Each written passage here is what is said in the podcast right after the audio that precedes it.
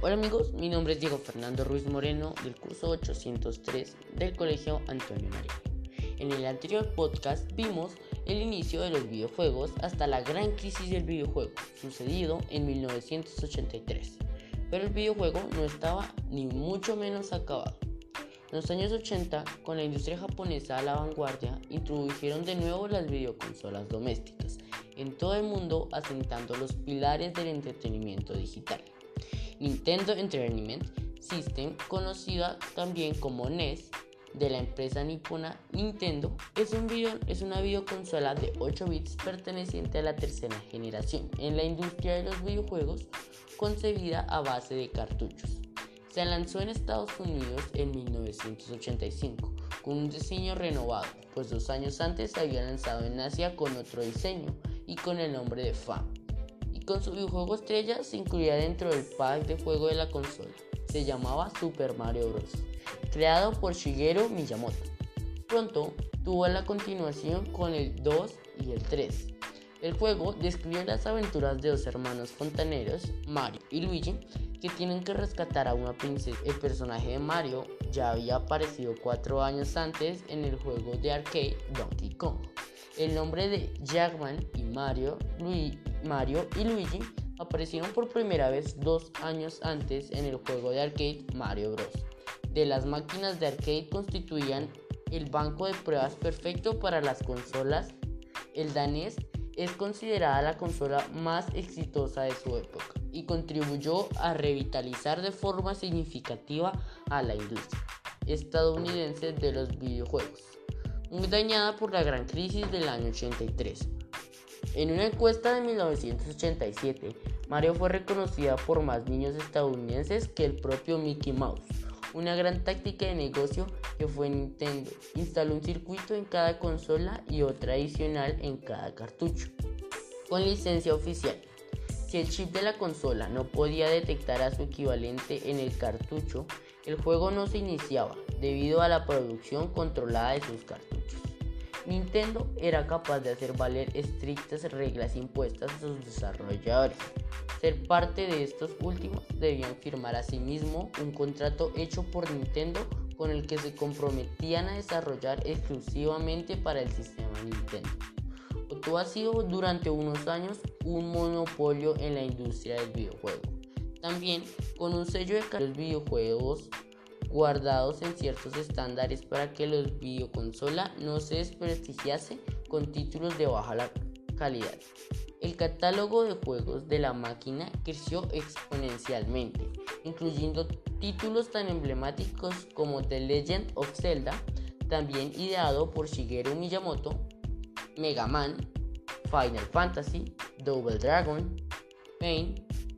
Entre tanto, entre tanto, una serie de empresas japonesas dedicadas al negocio de los arcades se situaron entre las más importantes del mercado, produciendo una serie de títulos de enorme éxito. Destacó por encima de todas Capcom, creadora de clásicos como Ghosts and Goblins, Mega Man, Final Fight o Street Fighter. Otras compañías destacables fueron Konami, con títulos como Frogger y Contra Aire, Chaleco Snack o Sega, con Alter Beat, Golden X y el juego de carreras Outrun. Inolvidable es el juego donde se sentaban al volante de un Ferrari testa rosa, descapotable rojo con una mujer rubia como acompañante, mientras la máquina de arcade simulaba movimientos reales en 1987. En la NES, abreviación de Nintendo Entertainment System, se presentó en el mercado europeo, pero por aquel entonces tuvo que competir con distintos microordenadores de 16 bits como el Atari ST o el Commodore Amiga, que se estaba abriendo un hueco en ese mercado. En 1958, la compañía japonesa Sega, famosa por sus juegos de arcade, lanza su Master System, Dos años más tarde ya había sido lanzada en Estados Unidos y Europa. Los juegos estrella eran Han On y Alex Kidd y Miracle World y The Master System. Técnicamente era ligeramente superior al danés, pero el danés ganó a la Master System en casi todos los mercados. Richard Branson, fundador del grupo Virgin, compró Master Trot la compañía encargada de distribuir la Master System. Ok, gracias a su buen hacer, llegaron a vender millones de unidades en el mercado europeo y la gran rivalidad entre Sega y Nintendo había comenzado en 1988. Shiga se adelantó y lanzó Mega Drive, conocida en diversos territorios de aquí América como Genesis, una máquina de 16 bits, perteneciente a la cuarta generación de videoconsolas y la Mega Drive. No tenía rival, era la mejor videoconsola al momento. Llegó amparada por un catálogo basado en sus mayores éxitos de los salones recreativos. El problema supuso que estos juegos tenían una calidad técnica parabullante, pero la vida del videojuego era muy corta propia del modo juego arcade. Muchos jugadores acabarían volviendo a las NES, aunque fuese una consola de la anterior, pero todavía con un catálogo muy vivo e interesante. En 1989, Nintendo saca una videoconsola portátil llamada Game Boy. Tras una lucha con Atari, se hace con los derechos de un juego diseñado por el ruso Alexei Pachtinbov. El juego se llama Tetris este juego estaba basado en puzzle llamado Pen Domino, pero reduce la complejibilidad, con combinaciones de cuatro fichas que dan lugar a siete piezas diferentes. El juego fue un éxito universal y el incluirse con la Game Boy lanzó a esta consola al estrellato. Respuesta de Sega fue la Game Gear, una consola portátil técnicamente mucho más potente y encima a color, que contaba con un convertible para ver la televisión y la respuesta de PSDG al Tetris fue Colón. Pues bien, Game Boy, una consola muy inferior, le ganó la partida a la Game Gear. También por esa época empiezan a surgir las primeras aventuras gráficas para ordenador, un género que se hizo muy popular. La empresa LucasStars fundada por George Lucas, el padre de Star Wars, fue junto con la compañía Sierra Online y el desarrollador más importante de ese tipo de videojuegos en el primer título importante de LucasStars. Fue Maniac Mansion, para el que desarrolló un motor y un lenguaje llamado Scrum. Utilizarían juegos posteriores de LucasStars desarrolló aventuras gráficas muy exitosas, como Indiana Jones y La Última Cruzada de Indiana Jones. Fate of Atlantis, Luke, la saga, Monkey Island, Day of Denta, Cold, volvamos a la Volvamos a la rivalidad, Nintendo Sega y la Game Boy.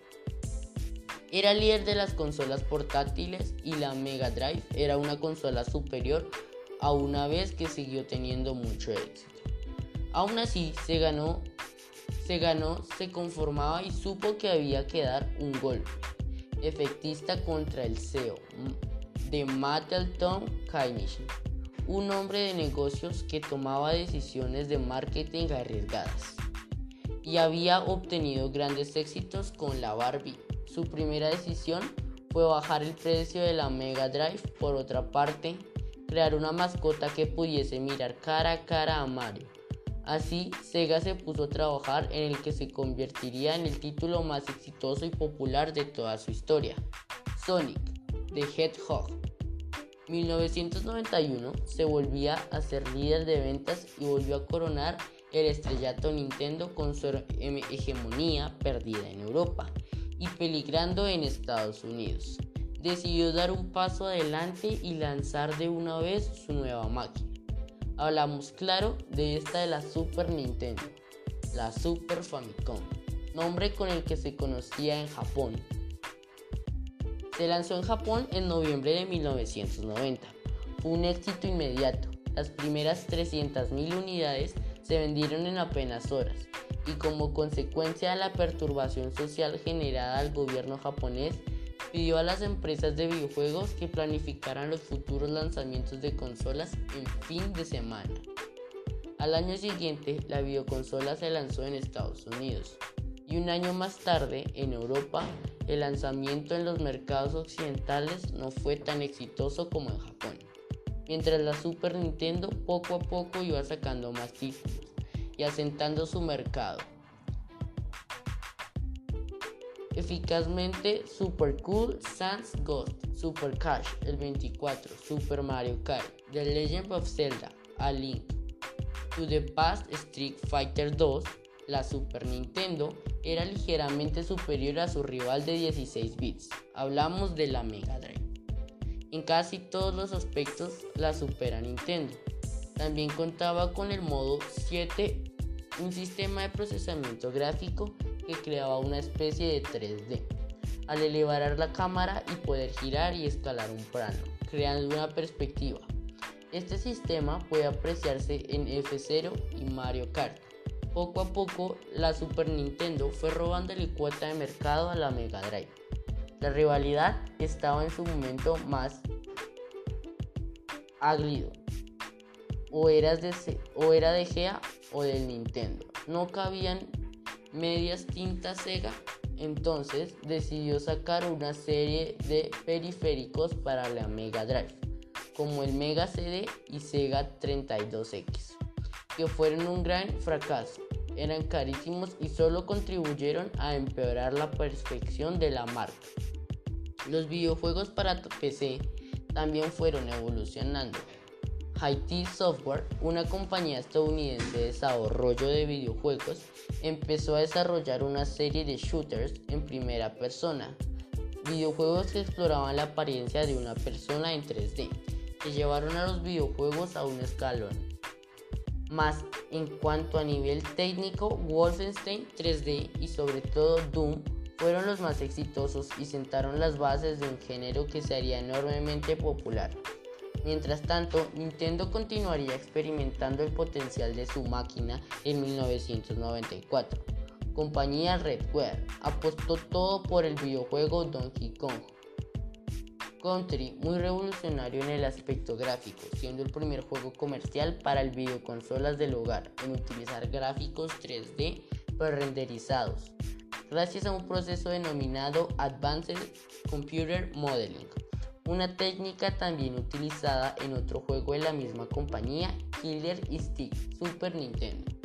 En esta época ya dominaba el mercado ignorando el devenir de la industria que comenzaba a apostar por lo que sería el futuro del soporte óptico de CDE. El soporte óptico traería una nueva generación de videoconsolas como la PlayStation, pero de eso hablaremos en el siguiente podcast. Por favor, si te gustó, recuerda, mi nombre es Diego Fernando Ruiz Moreno del curso 803. Espero que les haya gustado, nos vemos en otro podcast. Muchas gracias.